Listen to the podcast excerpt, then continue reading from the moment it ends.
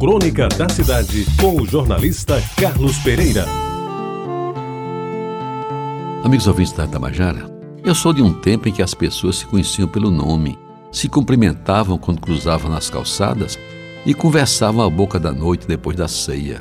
Reuniões de família eram motivo de satisfação e nunca acabavam em briga, nem discussões mais acirradas eram comuns, a não ser quando se tratava de futebol. De política nem se falava. Os aniversários eram comemorados em família e, como todo mundo morava perto, não precisava fazer convite. Quando muito, a algum primo que tinha ficado no interior ou ido morar mais longe, era mandada uma carta pelo correio, avisando da festa com dia e hora, e é claro, o local quase sempre na casa do aniversariante. E a festa era simples: um almoço que podia ser uma feijoada com todos os ingredientes uma panelada, essa mais rica em proteínas e cheia de gordura por todos os lados. Couve e torresmo não podiam faltar, assim como alguns pedaços de alcatra assada na brasa, geralmente numa trempe armada no quintal, embaixo da mangueira mais frondosa.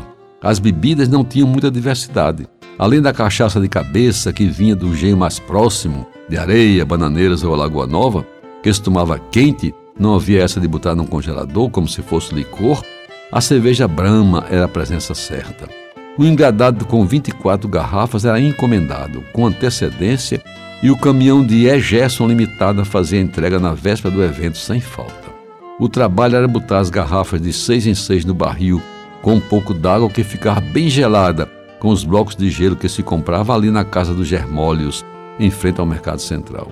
Lembro bem que os pedaços de gelo vinham quase cobertos por restos de serragem, que serviam para atrasar a liquefação do gelo. Essa história de bolo e soprar velhinhas, ao que me recorde, não faziam parte do ritual que geralmente só acontecia em aniversários de adultos.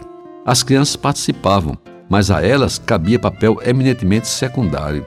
E quando começavam a fazer travessuras, eram despachadas para outro local, de preferência o longe o suficiente para não atrapalhar o converscote familiar. Os presentes, quando eram dados e não tinham obrigação de dar, não variavam muito. Para a mulher, um vidro de perfume Royal Briard ou Le Rentime, para íntima, e para os homens, uma camisa Volta ao Mundo Valizer ou um chapéu Ramezone para os mais velhos. Antes do anoitecer, nem era necessário avisar. Aos poucos, os convidados iam saindo, deixando no corpo do homenageado um abraço que é de tão forte, às vezes chegava a doer, e levando o convite para que no ano seguinte não esquecessem a data e ali estivesse novamente para participar daquele evento que de alguma forma ficou gravado na minha memória e que me leva a dizer sem tristeza ou nostalgia como eram diferentes as festas de aniversário de antigamente. Você ouviu Crônica da Cidade com o jornalista Carlos Pereira.